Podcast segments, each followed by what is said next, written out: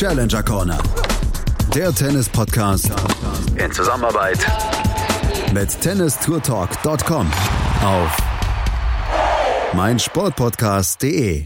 Herzlich willkommen zu einer neuen Ausgabe der Challenger Corner. Hier wollen wir uns mit dem Geschehen unterhalb der ATP Tour beschäftigen und das tue ich wie jedes Mal mit dem Macher von tennistourtalk.com mit Florian Heer. Hallo Florian. Hallo Andreas. Florian, du bist in der letzten Zeit immer auf Challenger-Turnieren unterwegs, aber jetzt zur Rasensaison warst du bei ATP-Turnieren unterwegs. Du warst in Stuttgart und du bist jetzt im Moment in Antalya. Warum bist du in Antalya? Ja, ganz genau. Ist äh, wieder ein ATP-Turnier, das hier stattfindet und äh, das war für mich der perfekte Anlass, um auch einmal in die Türkei zu kommen. Also du hast es auf jeden Fall das Angenehme mit dem Nützlichen verbunden. Du bist auch da mit Urlaub, im Urlaub da, oder? Das lässt sich hier mehr oder weniger eigentlich gar nicht vermeiden, weil die Anlage oder die Tennisanlage eigentlich direkt in einem Hotelkomplex ist oder gegenüber von einem Hotelkomplex. Das heißt, man ist immer irgendwo mit Urlaubsstimmung konfrontiert. Ähm, wie ist das im Moment dort in Antalya? Man sieht die ersten Bilder oder die ersten Bilder, die man gesehen hat in Antalya, waren von unglaublicher Hitze. Wir haben Benoit Per gesehen, der unglaublich mit der Hitze zu kämpfen hat, hatte. Wir haben Peter Gojovcik gesehen, der mit der Hitze zu kämpfen hatte. Wie ist es im Moment da vor Ort? Ja, ich glaube, es ist im Moment überall Hitzewelle. Ihr habt es ja gerade auch. Ja. Und hier ist es natürlich dementsprechend auch ziemlich heiß. Wir haben an die 40 Grad. Auch die Luftfeuchtigkeit ist ziemlich stark. Das heißt, es ist wirklich eigentlich kaum auszuhalten. Also selbst auf der Tribüne, wenn man dort sitzt und ich spiele ja nun nicht wirklich aktiv, sondern ich sitze ja eigentlich nur da und schaue mir das Geschehen an. Aber wenn du da in der knalligen Sonne eigentlich schon bist, dann hast du innerhalb von, ja, äh, fünf Minuten schon ein klitschnasses T-Shirt. Und äh, Benoit Per, der ja heute hier äh, ausgeschieden ist, hat sich auch dementsprechend über das äh, Scheduling von der ATP da auch ausgelassen. Hat also gesagt, dass er findet es unverantwortlich, da um ein Uhr mittags spielen zu müssen und ja, war eigentlich mehr oder weniger froh, das überlebt zu haben, wie er es auch gesagt hat. Und ähm, naja, ähm, die Kritik natürlich irgendwo berechtigt. Ähm, die Frage ist halt, äh, es gibt hier kein Flutlicht, ja, also was wären die Alternativen? Die Alternativen gibt es im Moment nicht mit Antalya. Wir kennen das aus Umag beziehungsweise aus Acapulco, wo die Turniere dann relativ spät am Nachmittag anfangen und dann mitten in die Nacht reingehen. Und diese Möglichkeit hat Antalya nicht. Peter Gojovcik zum Beispiel, mit dem du auch gesprochen hattest, hatte sich auch so ein bisschen über die Platzverhältnisse beschwert. Das scheint nicht der feine altenglische Rasen zu sein, der dort ausgelegt ist. Das ist richtig, scheint so zu sein. Also ähm, ist mir auch sofort aufgefallen. Also ich bin auch, wie gesagt, zum ersten Mal hier und äh, das, was man doch sehr deutlich gesehen hat, ist immer wieder sehr viel verspringende Bälle und also richtige Misfits auch der, auch der Spieler, die, die sehr, sehr ungewöhnlich sind und das ja eigentlich auch noch in einer relativ frühen Phase des Turniers, wo ja dort die Rasenplätze eigentlich noch ganz gut aussehen sollten. Meines Wissens nach wurde auch hier mit äh, dem All England äh, Lawn Tennis Club hier zusammengearbeitet. Also das heißt, auch hier gab es Unterstützung in Wimbledon, ähnlich wie das ja auch in Stuttgart der Fall ist, wo man sich ja die Greenkeeper dort auch immer wieder mit dazu geholt hat. Allerdings denke ich, dass aufgrund auch der äußerlichen Bedingungen hier es wahnsinnig schwer ist, die Plätze dann eben auch dementsprechend in einem richtig guten Zustand zu halten. Wir haben sehr viele interessante Ergebnisse dann ja auch erlebt hier im Einzel. Wir haben unter anderem den ersten Sieg eines Türken im Hauptfeld eines äh, ATP-Turniers erlebt seit 2017. Altuk Cilik Belik war ins Hauptfeld gekommen mit einer Wildcard und der hat in der ersten Runde Ernest Gulbis besiegt. Das war natürlich eine, eine Niederlage für Gulbis, die man bei Tennis-Twitter zum Beispiel oder im Social Media mit sehr viel gehobenen Augenbrauen verfolgt hat. Gulbis hat gegen die Nummer 443 der Welt verloren. Viele Zuschauer haben es trotzdem nicht gesehen. Ja, das ist immer, das ist ja das nächste oder der nächste große Kritikpunkt, der ja dieses Turnier hier ein bisschen verfolgt, ist, dass natürlich kein Zuschauerzuspruch da ist. Auf der einen Seite hat es natürlich mit den vorher schon erwähnten äußeren Bedingungen auch zu tun, weil kein Mensch würde sich da freiwillig tatsächlich in diese, in die Sonne da reinknallen und sich da Tennismatches anschauen. Auf der anderen Seite ist das Ganze sehr weit ab vom Schuss. Wir sind hier in Belek. Es ist, wie gesagt, gegenüber von einer Tennis, äh, von einer Hotelanlage. Und naja, ob die Urlauber da jetzt alle so großartig dran interessiert sind, sich da das Tennis gegenüber anzuschauen, mag eben auch ein bisschen äh, bezweifelt werden. Und das führt dann eben dazu, dass der Zuschauerzuspruch doch hier sehr, sehr bescheiden ist. Benoit Huppert hat in seinem vorher schon angesprochenen Tweet auch davon gesprochen, dass es unverantwortlich gegenüber ihm war, dort zu spielen und auch gegen den vier Zuschauern und dem äh, Chair Umpire. Er hat dann nachher auch noch, glaube ich, dann die, die Ball Kids und Linesmen dann noch mit dazu genommen. Ja, also das ist natürlich auch so ein Kritikpunkt und ich meine, führt ja auch am Ende dazu, dass das Turnier in den äh, nächsten Jahren ja auch vom Kalender verschwinden wird. Ähm, ja, zu Gulbis vielleicht noch ganz kurz, das war auch eine ziemlich kuriose Geschichte. Ich stand nach dem Match dann ähm, kurz beim äh, Supervisor und der hatte dann auch noch eine kurze Unterhaltung mit dem Chair Umpire, der dieses Match geleitet hat und ja, da ging es dann auch so ein bisschen darum, soweit ich es richtig verstehen konnte, dass also das Verhalten da von Gulbis ja, ein bisschen argwöhnisch da auch beobachtet wurde, ja, ob das auch alles äh, richtig ähm, mit den besten Anstrengungen auch verbunden war. Ähm, nichtsdestotrotz für den für den Türken war das eine Riesengeschichte. Ich habe mit ihm nach dem Match auch kurz gesprochen. Wir kennen uns ein bisschen von den unteren Turnieren und ich habe noch zu ihm gesagt, naja, du spielst ja viel Challenger-Turniere und dann hat er gesagt, ja, was heißt denn Challenger-Turniere? Eigentlich bin ich Futures-Level und äh, es war für ihn eine Riesengeschichte und also wir ja. haben da eine, ein sehr, sehr gutes Ergebnis für den jungen Türken gehabt. Alton Celik Bilek, der die zweite Runde erreicht hatte, er hatte dann die, die zweite Runde gegen Damir Jumhur verloren. Auf jeden Fall sind wir, haben wir einige dieser Geschichten mitbekommen. Ja, auch zum Beispiel von Kevin Krawitz. Der hat zum ersten Mal in einem Main Draw auf der ATP Tour ein Einzel gewonnen, nachdem er sich durch die Quali durchgekämpft hatte und dort wirklich schon eine ganz gute Leistung gezeigt hatte gegen Aldin Setkic und gegen Gonzalo Oliveira hatte er dann in der ersten Runde ja auch so ein bisschen Losglück gehabt. Das muss man dann ja auch dazu sagen. Er hatte gegen Cem Ilkel aus der Türkei gespielt und hat dieses Match mit 6 zu 4, 6 zu 4 gewonnen. Ich habe das Match komplett gesehen. Es war Surf and Volley pur von Kevin Krawitz. Ja, das war auch seine Taktik und auch aufgrund des vorher schon angesprochenen etwas schlechteren Belages äh, war das, glaube ich, auch die richtige Art und Weise, hier eben vorzugehen. Und er ist ja, er ist ja ein super Doppelspieler, wie wir ja seit äh, einigen Wochen ja wissen. Und das hat er natürlich ausgenutzt. ausgenutzt. Der, der fühlt sich wohl am Netz und ähm, absolut die richtige Taktik. Du hast mit ihm und mit, äh, mit Andreas Mies quasi das erste Interview nach den French Open gemacht. Sie beiden waren ja in Halle, wurden da auch rumgereicht, haben jetzt hier in ähm, Antalya auch gespielt, haben beide Matches jetzt auf Rasen verloren, also sowohl in Halle als auch in ähm, Antalya. Du hast mit den beiden gesprochen, das ist ein bisschen längeres Interview und im Hintergrund ähm, wurde Tischtennis gespielt. Das müssen wir auch nochmal da gerade dazu sagen. Ähm, es sind nicht ganz optimale Bedingungen, dann auch dort ungestörte Interviews zu führen. Ja, also normalerweise wäre schon gegangen. Wir sind dann allerdings in die in die Players Lounge gegangen und dort steht eben eine große Tischtennisplatte und äh, die haben dort äh, netterweise auch dann den Ball immer wieder hin und her geschlagen. Ansonsten funktioniert das schon ganz gut. Ähm, solange man stabiles Internet hat, ist eigentlich das Arbeiten dann auch möglich. Im Hintergrund hört ihr dann, wie gesagt, ein bisschen Tischtennisspiele, aber das Interview ist sehr interessant. Ähm, Florian Heer von tennistourtalk.com hat mit Kevin Krawitz und Andreas Mies gesprochen. Das hört ihr jetzt. Ja, Kevin, herzlichen Glückwunsch. Dankeschön. Ähm, das war, glaube ich, der erste ATP Main Draw Match Win. Ja, das stimmt, ja.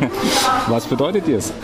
Äh, ja, ist cool auf jeden Fall, klar, keine Frage. Ähm, kam ein bisschen überraschend, weil ja doch der Fokus jetzt so mehr auf, auf Doppel ist, aber das ist ja meistens so, dass es dann dass man dann relaxter vielleicht spielt, einen Ticken. Ähm, von dem her, ja, bin ich, habe ich gedacht, okay, ich spiele halt Surfen Volley auf Rasen, das liegt mir halt, Aufschlag Volley und dann schauen wir mal, was passiert. Und da habe ich jetzt drei gute Matches gespielt und ja, habe mich da reingefriemelt in Rasen, ins Rasentennis und da bin ich absolut happy, jetzt äh, erste Runde zu gewinnen. Vielleicht Komischer Zeitpunkt, aber. den Fokus wieder aufs äh, Einzel.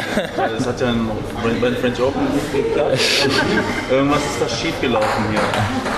Das, das war vielleicht auch ein Vorteil, oder? Dass du Quali hier schon gespielt hast. Ja, ähm, kann man sich ein bisschen an die Bedingungen schon gewöhnen, oder? War bestimmt kein Nachteil, sagen wir es mal so. Klar, wenn man sich hier irgendwie an die Bedingungen gewöhnen kann, ja, ähm, ist schwierig, weil die Plätze jetzt nicht so optimal sind. Aber, aber klar, aber er hilft natürlich schon. Dann, äh, wenn er sein erstes Match spielt und ich habe schon zwei Matches gespielt, hilft auf jeden Fall. Also es ist immer, ich ja, fand es immer unangenehm gegen einen, einen Spielen, der schon ein paar Matches vorher hatte und dann man selbst spielt erste Runde, ist immer schwierig ins Turnier reinzukommen, egal wie die Bedingungen sind auch.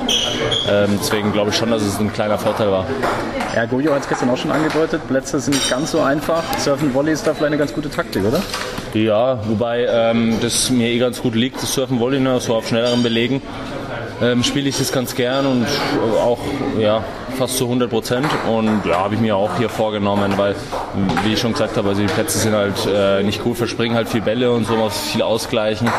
Und äh, da gibt es, glaube ich, bessere, die sich äh, von der Baseline oder äh, gibt mehr Spieler, die von der Baseline sich besser bewegen wie ich. Von dem her stürze ich dann mehr nach vorne und äh, am Netz fühle ich mich eh ganz wohl durchs Doppel und genau so war die Taktik eigentlich relativ simpel.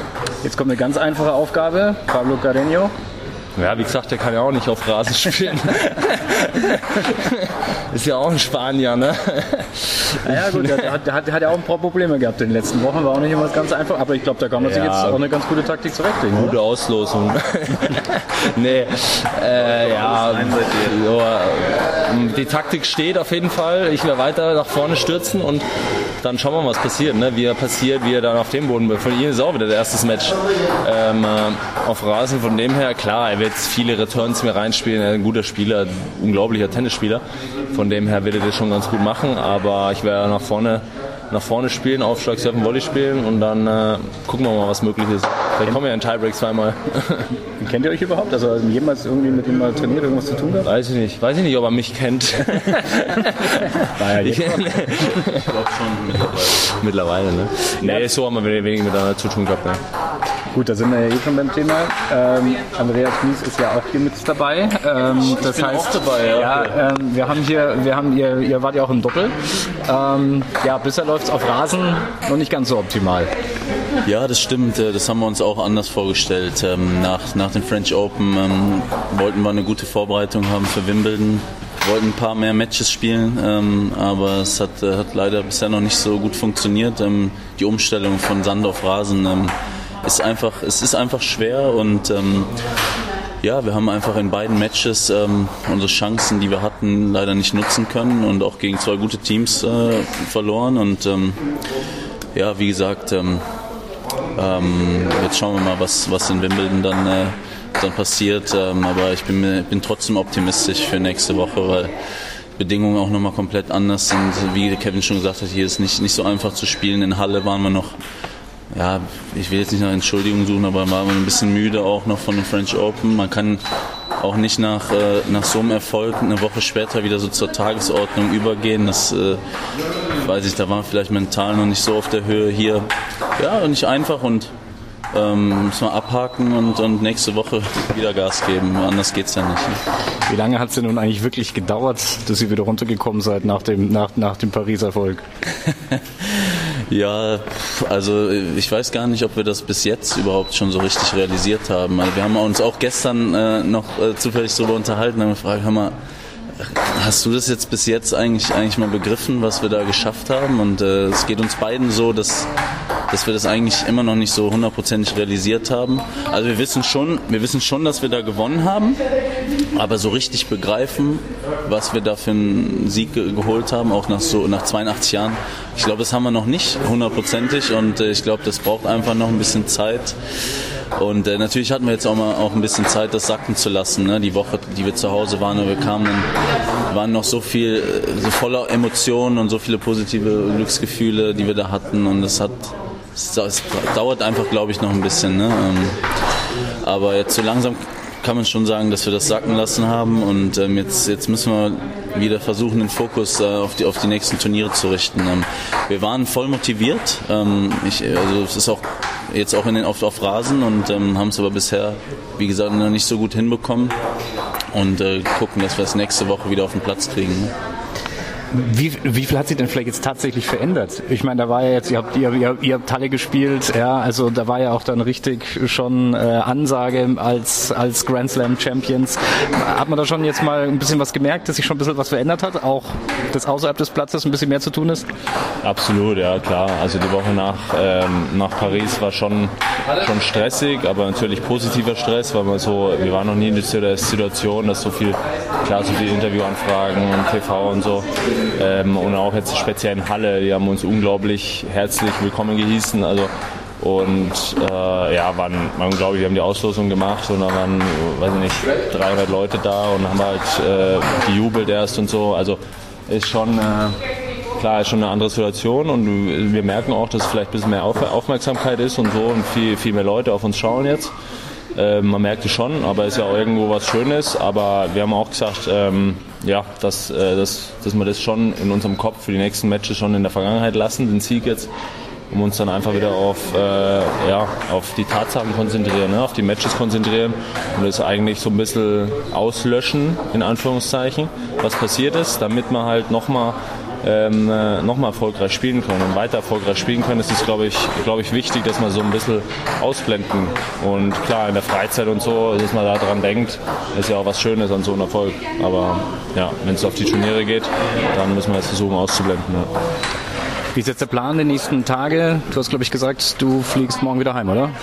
Ja, genau. Für mich geht es morgen wieder heim. Ähm, der Kevin ist ja noch ein bisschen länger hier und ähm, ja, dann äh, werde ich ein paar Tage in, in Köln trainieren. Ähm, dann sind wir ja am Samstag zu Gast im aktuellen Sportstudio in Mainz. Äh, deswegen äh, ja, wollten, muss, hätten wir sowieso noch mal zwischendurch nach Hause gemusst. Und dann ähm, fliegen wir am Sonntag dann nach äh, London wieder. Genau. Ja, Sportstudio ist wahrscheinlich auch noch ein Highlight, oder?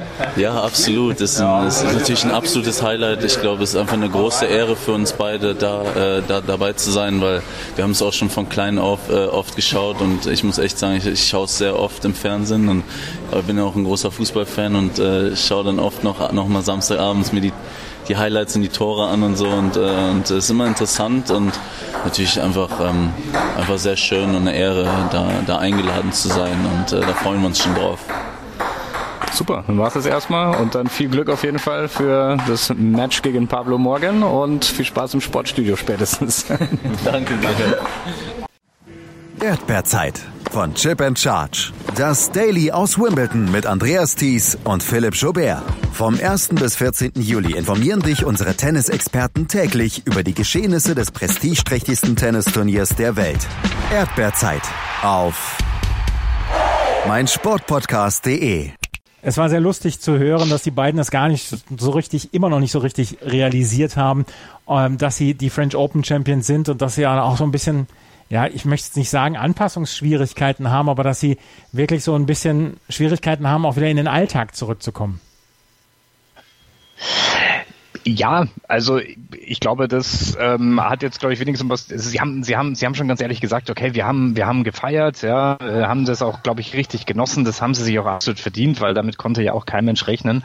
Und ja, dann, du hast es ja schon angesprochen, in Halle. Ich war zwar nicht vor Ort, aber man hat es ja so ein bisschen mitbekommen. Da war dann richtig viel Tamtam. -Tam. Und wenn man dann plötzlich auch die ganzen Sachen abseits des Platzes machen muss, ähm, nicht nur den Fokus dann eben auf den Court selber hat, dann wird es langsam auch immer ein bisschen schwerer und äh, ich glaube, dann war es in Antalya auch ganz gut, dort ein bisschen auch äh, rauszukommen aus der ganzen Geschichte, wo eben weniger Medienrummel ist, sich ein bisschen drauf zu äh, sich darauf wieder auf das ähm, auf das Wesentliche eben auf den Platz zu konzentrieren.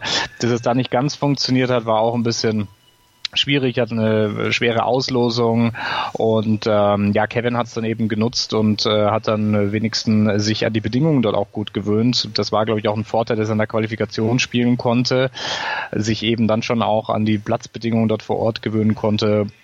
Und naja, immerhin äh, dort auch sein erstes ATP Main Draw Match eben gewonnen hat. Heute hat es dann leider nicht ganz gereicht gegen Pablo Cardenio Busta, aber naja, das war ja jetzt auch nicht gerade die, lange, die leichteste Aufgabe. Es war nicht die leichteste Aufgabe, aber er hat im ersten Satz mit 6 zu 3 im Tiebreak geführt und hat dann die nächsten fünf Punkte verloren. Mit 8 zu 6 verloren. Dann der zweite Satz ging mit 6 zu 4 an Carreño Buster. Und der ist ein gutes Stichwort, weil der hat auch eine Premiere gefeiert. Der erste Karrieresieg auf Rasen für Pablo Carreño Buster. Und auch das musste ansprechend ge gefeiert werden, beziehungsweise du hast mit Pablo Carreño Buster auch noch gesprochen kurz. Carreño Busta über seinen ersten Sieg auf Rasen in einem ATP-Turnier. Um, well, yeah, congratulations. First victory on the grass. How does it feel? Yeah, I'm very happy. No? Uh, finally, I, I win the match here on grass. I didn't take advantage of my opportunities uh, re returning, but uh, I play good with my serve. Uh, that's the most important thing here on, on grass, and I'm happy with my level, and I hope to, for tomorrow to be better than today. First time here in Antalya. Yeah. How would you describe the conditions? Well, it's really tough not to play. I have lucky because I play the last match of the of the day and it's not uh, too hot than, than before. But uh, it's really humidity, so it's really tough. But uh, I'm I'm good. I'm I'm ready.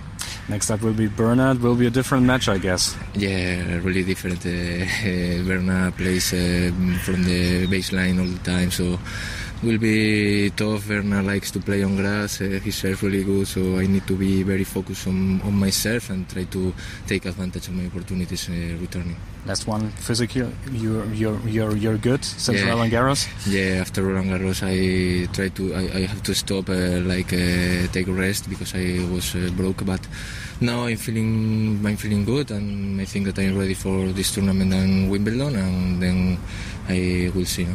All the best. Thank you. See you. Cheers. Lauter Premieren. Celik Belek mit seinem ersten Main Draw Win, Win, Kevin Krawitz mit seinem ersten Sieg auf dem Main Draw, Carreño Buster mit seinem ersten Sieg auf Rasen. Für so etwas äh, eignet sich dieses Turnier dann noch doch noch hervorragend. Ja, das ist ja, das sieht man ja öfter mal bei so Turnieren, die jetzt nicht gerade immer die absoluten Topstars mit dabei haben. Da können dann eben auch mal die aus der zweiten, vielleicht auch manchmal auch dritten Reihe dann da ein bisschen nach vorne stoßen. Da gibt's ja so ein paar auch auf ATP-Ebene, die, naja, jetzt wirklich nicht äh, grandios äh, dann am langen Ende dann eben auch besetzt sind. Und das ist eben eine perfekte Gelegenheit, dann da eben auch mal in den, in den Fokus zu kommen. Und ja, natürlich muss man das am Ende auch schaffen. Bei, bei Pablo muss ich ganz ehrlich sagen, ich war auch äh, tatsächlich erstaunt. Mir war das gar nicht bewusst, dass er auf Rasen noch gar kein Match gewonnen hat und den verfolge ich ja schon eigentlich relativ genau, aber ich äh, musste das dann auch in den Media Notes dann tatsächlich erst nachlesen und äh, der war auch richtig, der war auch richtig froh. Also der hat äh, seinen seinen Coach mit dabei gehabt und die beiden haben sich riesig gefreut und ähm, äh, ja, also ein Spanier auf Gras, auch in der heutigen Zeit, nicht immer ähm, ja die richtige einfache Symbiose.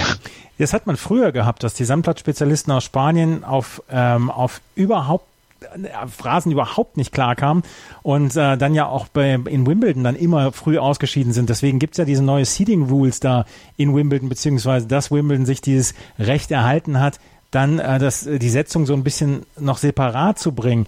Aber äh, Carreño Buster gehörte dann tatsächlich noch zu diesen Leuten, die auf Rasen noch keinen Erfolg hatten. Aber er hat es jetzt geschafft und ist ins Viertelfinale eingezogen und ähm, war darüber tatsächlich relativ glücklich. Wie lange bleibst du noch bei dem Turnier? Ja, ich bleibe hier bis zum Ende. Schauen wir das jetzt noch an, auch wenn keine deutsche Beteiligung mehr da ist. Aber äh, ist ja noch ganz interessant auch, wie gesagt, eben weil da noch ein paar Spieler mit dabei sind, die man sonst vielleicht auch nicht immer so ganz im Fokus hat. Und ja, bin eigentlich gespannt, denn es ist riesig offen. Also man kann hier, glaube ich, nicht voraussagen, wer am Ende hier mit dem Sieg dann nach Hause gehen wird. Meinst du, dass wir nächstes Jahr noch ein Turnier in Antalya haben werden? Nein, definitiv nicht. Und ich glaube, dass das auch bereits fix ist. Ähm, das ist ja, glaube ich, jetzt die dritte Ausgabe und wird wohl auch die letzte sein. Dann werden wir das Turnier nächstes Jahr nicht mehr erleben und mal schauen, wo wir dann dieses Turnier oder die Lizenz dann haben werden. Gibt schon Gerüchte? Ich hatte mal was gehört von Italien. Äh, gut, dass du gerade fragst. Ich habe das irgendwo mal äh, gehört, aber äh, bin mir da jetzt nicht mehr ganz genau sicher, was da tatsächlich äh, im, ja, in der Gerüchteküche dort verbreitet wurde. Wir werden es sehen und wir werden es natürlich dann bei Chip in Charge dann in den nächsten Wochen und Monaten, wenn wir wissen, ähm, wo das Turnier hingeht, dann auch verkünden. Aber wir sind hier in der Challenger Corner und nicht in der ATP Antalya Corner. Wir müssen hier natürlich auch über die Challenger der letzten Wochen sprechen. Und wir hatten die grünen Challenger quasi. Wir wollen über das äh, Green Tennis sprechen, ähm, wo, was ja so ein bisschen dann auch erfunden worden ist von Andy Murrays Tochter, der gesagt hat, oder die gesagt hat, dass Andy Murray on, ähm, bei Red Tennis sackt und bei Green Tennis ein bisschen besser ist. Jedenfalls hatten wir drei Challenger-Turniere auf Rasen, wobei man das eine Turnier gar nicht so richtig sagen kann, dass das auf Rasen stattgefunden hat. Das Turnier in Nottingham hatte bis zum Viertelfinale quasi nur in der Halle stattgefunden, wegen der unglaublichen Regenfälle, die da runtergekommen sind. Hast du sowas schon mal erlebt, dass, dass ein Turnier quasi wirklich bis zum Viertelfinale fast komplett in der Halle durchgezogen worden ist? Ja, schon wirklich kurios. Also in dieser Extreme nicht, aber jetzt pass auf, ganz äh, Fun Fact, äh, tatsächlich in Nottingham mal. Ja, also ich war, habe mal eine Zeit lang in Großbritannien gelebt und äh, ich war eben dort auch bei diesem Turnier in Nottingham und dann war es dort auch tatsächlich der Fall, dass äh, es dort wirklich geregnet hatte und es war aber, glaube ich, schon zum Finale hin und man war dann also wirklich unter Termindruck, weil die Spieler dann auch eben schon weiter mussten. Und soweit ich mich recht erinnern konnte, wurde damals, glaube ich, das Doppelfinale tatsächlich in der Halle gespielt. Allerdings natürlich jetzt nicht äh, in so einer Extreme, wie das da in dieser Woche vorgefallen ist. Es ist ja dann auch eine kritische Geschichte, weil diese Turniere, Surbiton, Ilkley und Nottingham, das sind ja auch die einzigen Vorbereitungsturniere auf Wimbledon, beziehungsweise die Wimbledon-Qualifikation für die Spieler jenseits der 100. Und wenn man dann so drei oder vier Tage Rasentennis einfach wegnimmt, perfekt ist es nicht. Natürlich nicht, aber auch hier äh, ist natürlich kein Einfluss am Ende drauf. Ähm, deshalb Antalya ist ja, sage ich mal, vielleicht dann auch so eine Art Extra Challenger. Ja. Extra Challenger Antalya. Das Problem ist nur, es ist während oder parallel zur Qualifikation in Wimbledon. Ähm, lass uns ein bisschen über die Turniere sprechen. In Ilkley, in Surbiton und in Nottingham. Es fing an mit Surbiton und da hat Daniel Evans zugeschlagen. Er hat ja nicht nur Surbiton gewonnen, sondern auch Nottingham. Daniel Evans hat sich ähm, in diesen beiden Turnieren eine exzellente Form geholt. Er spielt ja in dieser Woche dann auch noch in Eastbourne und ist nächste Woche dann im Hauptfeld bei den äh, beim Turnier in Wimbledon dabei. Daniel Evans ist einer, ich glaube, auf den wenige Spieler gerne in der ersten Runde treffen wollen. Ja, sehe ich genauso. Einer, der ähm, auf Challenger-Ebene schon immer für Furore gesorgt hat. Der hat ja schon ein paar Titel dort in der Vergangenheit auch gewonnen. Als Brite, als Engländer ist er natürlich auch dem Gras da nicht ganz abgeneigt. Hat natürlich mit seiner Geschichte da abseits des Platzes und der, ja, dem Kokainmissbrauch, der ihn ja dann eben auch zu einer Sperre dann da geführt hat, wahrscheinlich so ein bisschen zurückgeworfen. Hat eben dann ja auch selber gesagt, na, ich habe da einen Fehler gemacht, ja, steht zu seinen Konsequenzen. Aber ja, ähm, jetzt ist er, glaube ich, wieder voll dabei. Die zwei ähm, Titel hier sprechen für sich und da ist es, gehört er ganz bestimmt eben zu denen, die erste Runde Wimbledon äh, sehr unangenehm werden für ja, die, die eben hier äh, auch vielleicht als gesetzte Spieler dort ins Turnier reingehen. Und er hatte gute Rasenspieler besiegt. Er hatte zum Beispiel den Surbiton Mariusz Kopil besiegt im Halbfinale, im Finale dann Viktor Troitsky in Nottingham hat er das folgen lassen mit zum Beispiel Siegen über äh, Evgeny Donskoy im Finale oder Gosueda im Halbfinale und im Viertelfinale dann auch über, im, über Dominik Köpfer. Über den sprechen wir gleich noch. Aber das Viertelfinale, das war quasi mit das erste Match, was draußen stattgefunden hatte. Und äh, Dan Evans ist siegreich geblieben, knapp siegreich geblieben. Ähm, Dan Evans ist aber tatsächlich wieder sehr auf dem Marsch nach oben. Cameron Norrie, um den ist es in den letzten Monaten etwas still geworden im britischen Tennis. Auch Kyle Edmonds hatte ja viel mit Verletzungen zu kämpfen. Andy Murray ähm, kämpft sich jetzt gerade so ein bisschen ran, dann auch wieder erstmal im Doppel. Ähm, die Briten können im Einzel gute Nachrichten gebrauchen im Moment. Ja, obwohl natürlich im Moment alles, glaube ich, auch unter dieser Mary Comeback-Geschichte ja. in Queens natürlich auch da ein bisschen in den Hintergrund gerückt ist. Aber ähm, ich glaube, da sind immer die ein oder anderen, die dort für eine gute Überraschung da schon äh, fähig sind. Bei Edmund ist es schwierig, ja. Ähm, da kommt im Moment irgendwie gar nichts, aber ähm, ich denke, auch da muss die Initialzündung dann irgendwie passieren. So ein, so ein kleineres Turnier, da mal wieder gute Ergebnisse zu haben und dann wäre da auch, glaube ich, wieder die Möglichkeit, wieder Anschluss zu finden, denn von der Anlage her ist es einfach auch ein guter Spieler und der kann eben auch auf dem Gras eine sehr, sehr gute Rolle spielen. Also Daniel Evans hatte in Nottingham und in Surbiton gewonnen und dann gibt es das Turnier in Ilkley und das Turnier in Ilkley hat den ganz, ganz großen Vorteil gegenüber anderen Turnieren, dass hier für den Sieger eine Wildcard für Wimbledon bereitgehalten wird. Auch bei den Damen. Das ist ein äh, kombiniertes Turnier, Herren und Damen beide auf Challenger-Niveau. Und das ist ja schon ein riesiger Preis. Man hat ja nicht nur das, das äh, Preisgeld, was man bekommt als Sieger, 18.290 äh, Euro für den Sieger. Man hat diese Wildcard und das finde ich hebt das Turnier in Ilkley halt massiv von den anderen ab. Natürlich, wir haben Challenger-Turniere, die zum Beispiel eine Wildcard für Indian Wales dann auch bedeuten, aber dieses Turnier steht, sticht dann heraus. Ja, ganz genau. Es gibt ja auch im Zuge dieser Grand Slams ja immer so eine Serie. Jetzt die US Open machen das ja auch wieder, da wo dann für die Local Favorites dann die Möglichkeit gibt, auch auf Challenger-Ebene dann sich eine Wildcard zu erkämpfen. Von der USTA wird es immer gemacht, äh, in Verbindung eben auf die jeweiligen Majors.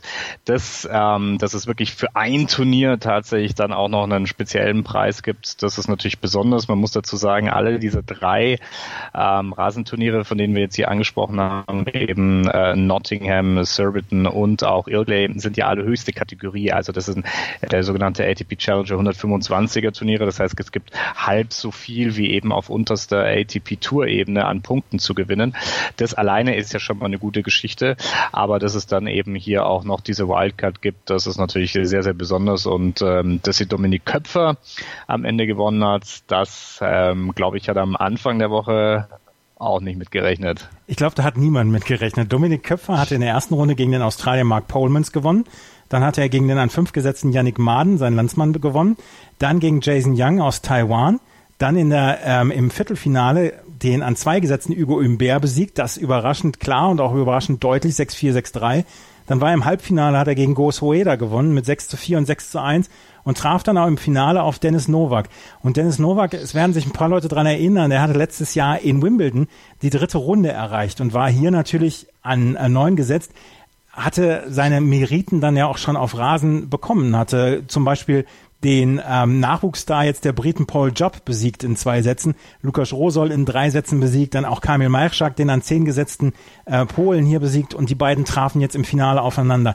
Und ich könnte mir vorstellen, dass das ein besonderer Druck ist, wenn man weiß, wenn man dieses Match gewinnt, hat man die Wildcard für Wimbledon. Ja, es ist nicht nur die Wildcard für Wimbledon, es sind dann auch knapp 50.000 Dollar beziehungsweise Euro, die man bekommt für den Einzug in die erste Runde. Das muss ein unglaublicher Druck dann auch gewesen sein für beide. Ja, und du hast es gerade eben angesprochen. Dritte Runde letztes Jahr, da geht es auch um vier Punkte. Ja, ich weiß gar nicht, wie viel das sind, aber das ist natürlich auf so einem Niveau, wo man dann eben auch unterwegs sind, wo die Punkte halt wirklich hart erkämpft werden müssen, gibt es auch dann einiges daran zu verteidigen. Ja, das wirft ihm ja auch dann sofort wieder im Ranking wieder ein Stück weit zurück. Ähm, das Geld natürlich auf der anderen Seite, aber wie gesagt, natürlich hier eben auch die verlorenen Punkte, die eben ja dann die Möglichkeit auch geben, in die jeweiligen Turniere dann zu enter. Und ich glaube, ja, da stand viel auf dem Spiel. Und äh, wenn man sich die Reaktion von Dennis Novak da im angeschaut hat. Ich glaube, der hat seinen Schläger dann auch noch richtig übers Knie gehauen. Ich weiß nicht, ob er gebrochen ist. Ich glaube, soweit konnte man es nicht erkennen oder Doch, ich habe es auf jeden Fall nicht gesehen, aber der war, der ist er? Ja, ja, also der war, der war ja, der war ja richtig sauer. Dennis Novak hatte bei 5 zu 4 im dritten Satz Matchball. Und den Matchball hat Dominik Köpfer abgewehrt rettete sich dann in den Tiebreak. Auch dort führte Novak noch die ganze Zeit, bis dann Köpfer drei Punkte, glaube ich, in Folge gemacht hat und bei 6 zu 5 seinen eigenen ersten Matchball dann verwerten konnte. Dann hat Dominik, äh, dann hat ähm, Dennis Novak erstmal den Ball weggehauen und dann den Schläger überm Knie zerbrochen. Und Dominik Köpfer, glaube ich, wusste noch gar nicht so richtig, was ihm geschehen war. Er hatte diese Wildcard gewonnen. Es ist sein erstes Main Draw in einem Grand Slam. Und Dominik Köpfer ist eine sehr interessante Person, weil er vier Jahre College gespielt hat, weil er quasi komplett unterm Radar im deutschen Tennis gelaufen ist und jetzt erst im letzten Jahr dann so seine ersten Schritte dann gewagt hat in der ATP und jetzt dann schon unter den Top 150 in der Welt ist. Also er hat einen sehr guten Aufstieg in den letzten Jahren erlebt. Ja, und das war sein erster Challenger-Erfolg überhaupt. Also das kommt ja auch noch mit dazu. Also da weiß man gar nicht, worüber soll man sich, worüber soll man sich mehr freuen. Ja, erstmal erste Trophäe oder, oder äh, ist es dann doch am Ende auch wirklich die äh, die Wildcard, das was dann eben dann tatsächlich alles da, da zusammenkommt. Ähm, ich habe Dominik Köpfer, du hast schon angesprochen, der gehört zu so einer Reihe von Deutschen, die inzwischen existieren, die eben früher so äh, College Tennis gespielt haben. Bei uns hier in München bei dem BMW Open war das mal Yannick Hanfmann, der ja da auch in den Fokus geraten ist. Ich habe Köpfer, glaube ich, vor zwei Jahren mal in Heilbronn Heilbronn beim Neckar Cup zum ersten Mal gesehen und das war ganz witzig, weil ich habe ihn dann nach dem Match angesprochen. Da war natürlich nicht viel los an Presse und ja, ich habe dann gesagt, können wir noch irgendwie so ein kleines Interview machen, ein kleines, ein kleines Video und ich würde es aber auch gerne auf Englisch machen. Da war er richtig erleichtert, da hat er gesagt, ja, also äh, Englisch ist mir eigentlich fast lieber als auf Deutsch. Also der hat natürlich eine wahnsinnig lange, lange Beziehung dort eben in die in die Staaten gehabt und ähm, die ja kommen immer dort auch äh, immer besser in Fahrt und äh, ich fand das sehr interessant. Ich habe mich mit einigen da eben auch unterhalten, die in den äh, Staaten unterwegs waren, dort Tennis gespielt haben. Sie haben gesagt, das ist eine ganz andere Geschichte von Tennis. Ähm, erstmal ist es ein Mannschaftsspiel, was dort eben sehr stark im Fokus äh, steht. Dann aber wirst du auch richtig ge richtig gedrillt, ja, also auch Andreas Mies zum Beispiel hat es mal gesagt. Also da bist du richtig, da bist du richtig dabei. Äh, der Coach ist immer äh, an der Seite, feuert dich immer an. Also du hast eigentlich jedes Match ist so eine Art Davis Cup Atmosphäre, die du dort hast und es ist eine richtig harte Schule, die die Jungs da glaube ich durchgehen und diese dann auch äh, auf sehr gute Weise auf die ATP ATP Challenger Ebene glaube ich sehr sehr gut vorbereiten. Ja, sind dann auf jeden Fall gestellt. Ich meine, wir haben ja wir haben ja viele Geschichten von Spielern gehabt, die dann den Weg nach oben gefunden haben. John Isner zum Beispiel ist ein gutes Beispiel oder Steve Johnson ist auch ein gutes Beispiel. Ähm, und jetzt ist es Dominik Köpfer, der wirklich für gute Schlagzeilen sorgt und hier das Hauptfeld erreicht hat. Ich wünsche ihm, ich wünsche ihm alles Glück, dass er eine, eine gute Auslosung bekommt und je nachdem, welchen Spieler er bekommen äh, wird, äh, wünsche ich ihm viel Glück, aber er soll es dann halt auch genießen nächste Woche, da sein erstes Hauptfeld. Ja, ich glaube auch, da geht es erstmal nur darum, ähm, da geht es erstmal darum, den Club zu sehen, dort richtig reinzukommen, Hauptfeld zu spielen. Das ist ja schon mal was völlig anderes, als dort eben Qualifikation zu spielen. Man darf nicht vergessen, Wimbledon ja immer noch das einzige Turnier, wo ja nicht die Quali am selben Venue stattfindet.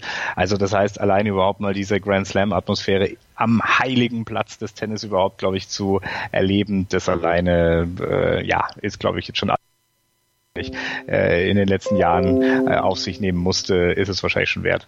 Das ist es sicherlich. Und Dominik Köpfer werden wir, wie gesagt, nächste Woche dann auch ähm, in Wimbledon erleben. Wir werden über ihn sicherlich auch da noch sprechen. In unserer Erdbeerzeit bei Chip in Charge, wenn wir das Daily zu Wimbledon dann bringen werden. Was, wo führt es dich als nächstes hin? Weil während Wimbledon sind ja auch Challenger-Turniere.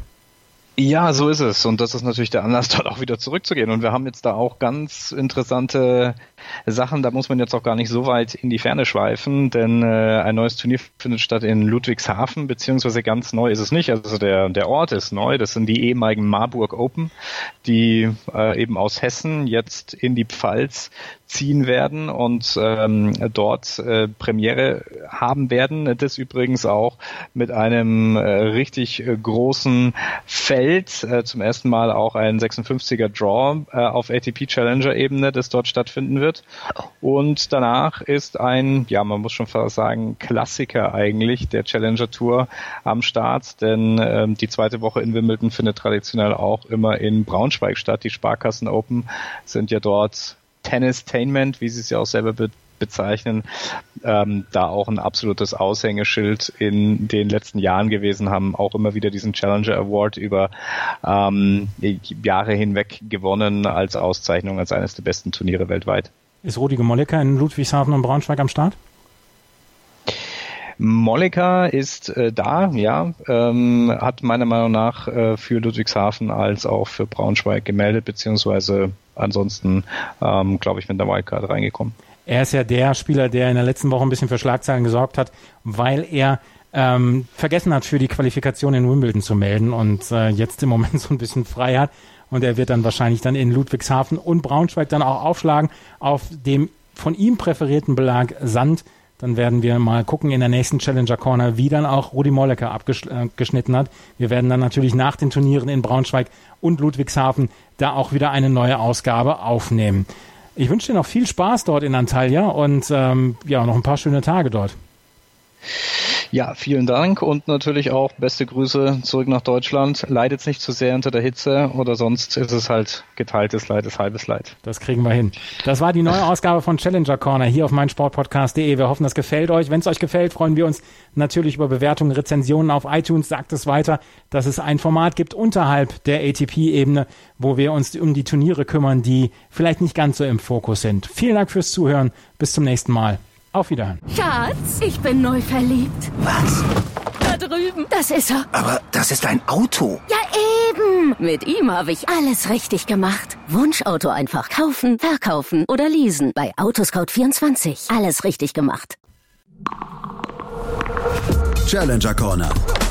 Der Tennis-Podcast In Zusammenarbeit mit tennistourtalk.com auf meinsportpodcast.de. Schatz, ich bin neu verliebt. Was? Da drüben. Das ist er. Aber das ist ein Auto. Ja, eben. Mit ihm habe ich alles richtig gemacht. Wunschauto einfach kaufen, verkaufen oder leasen. Bei Autoscout24. Alles richtig gemacht.